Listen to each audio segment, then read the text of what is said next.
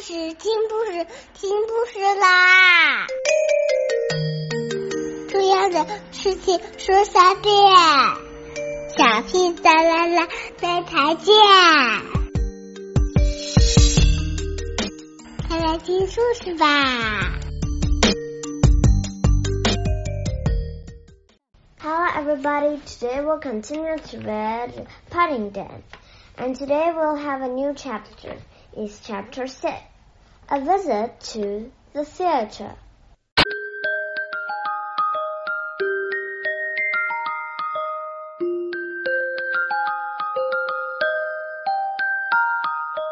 Creaky, said Jonathan. It's falling on someone's head. He looked over the edge of the box. Is that man with the bald head? He looks jolly cross. Oh, Paddington, Mrs. Brown looked despairingly at him. Do you have to bring marmalade sandwiches to the theater? It's all right, said Paddington cheerfully. I've some more in the other pocket of anything wants one. They're a bit squished, I'm afraid, because I sat on them in the car. There seemed to be some sort of a row going on down below, said Mr. Brown craning his head to look over the edge. Some chap just waved his fist at me. And what's all this about marmalade sandwiches? Mr. Brown was a bit slow on the uptake sometimes. Nothing, dear, said Mrs. Brown hastily. She decided to let the matter drop. It was much easier in the long run. In any case, Paddington was having a great struggle with himself over some opera glasses. He had just seen a little box in front of him market, opera glasses, 20 pence.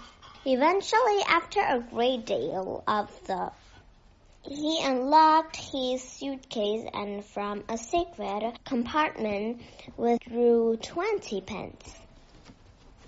I don't think much of this, he said a moment later, looking through them at the students.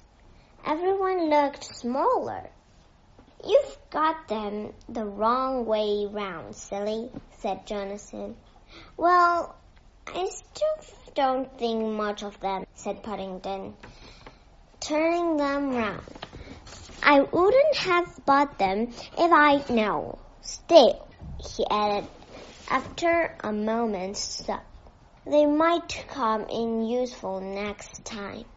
Just as he began to speak, the adventure came to an end and the curtain rose.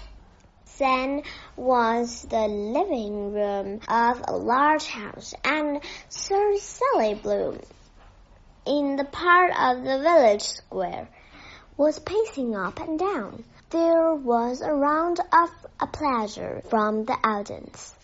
You don't take them home, whispered Judy. You have to put them back when you leave. What? cried Paddington in a loud voice. Several calls of hush came from the darkened theatre as Sir Sidney Bloom paused and looked pointedly in the direction of the brown box. Do you mean to say? Words failed Paddington for the moment. Twenty pence, he said bitterly. That's two bonds worth. He turned his gaze on Sir Sidney Bloom.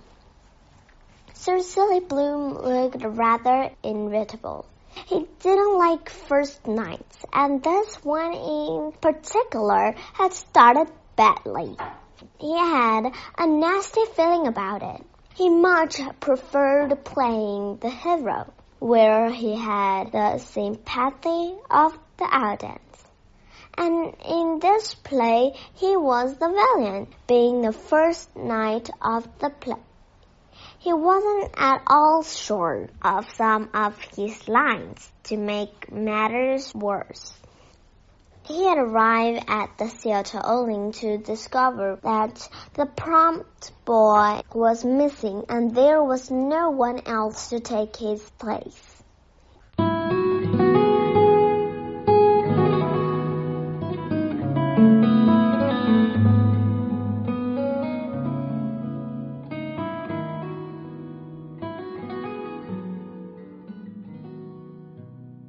Then there was a disturbance in the stall just before the curtain went up. Something to do with a marmalade sandwich. So the stage manager had said. Of course, that was all nonsense, but still it was very disturbing. And then there was this noisy crowd in the box. He sighed to himself. It was obviously going to be one of those nights. But if Sir Sidney Bloom's heart was not in the pay, Paddington's certainly was he soon forgot about his wasted twenty pence and devoted all his attention to the plot. He decided quite early on that he didn't like Sir Silly Bloom and he stared at him hard through his opera glasses. He followed his every move and when. At the end of the first act, Sir Sidney, in the part of the hard-hearted father, turned his daughter out into the world without a penny. Paddington stood up on his chair and waved his program indignantly at the stage. Paddington was a surprising bear in many ways, and he had a strong sense of right and wrong. As the curtain came down, he placed his opera glasses firmly on the ledge and climbed off his seat. Okay, today we'll just read it. Good night. Have a good dream.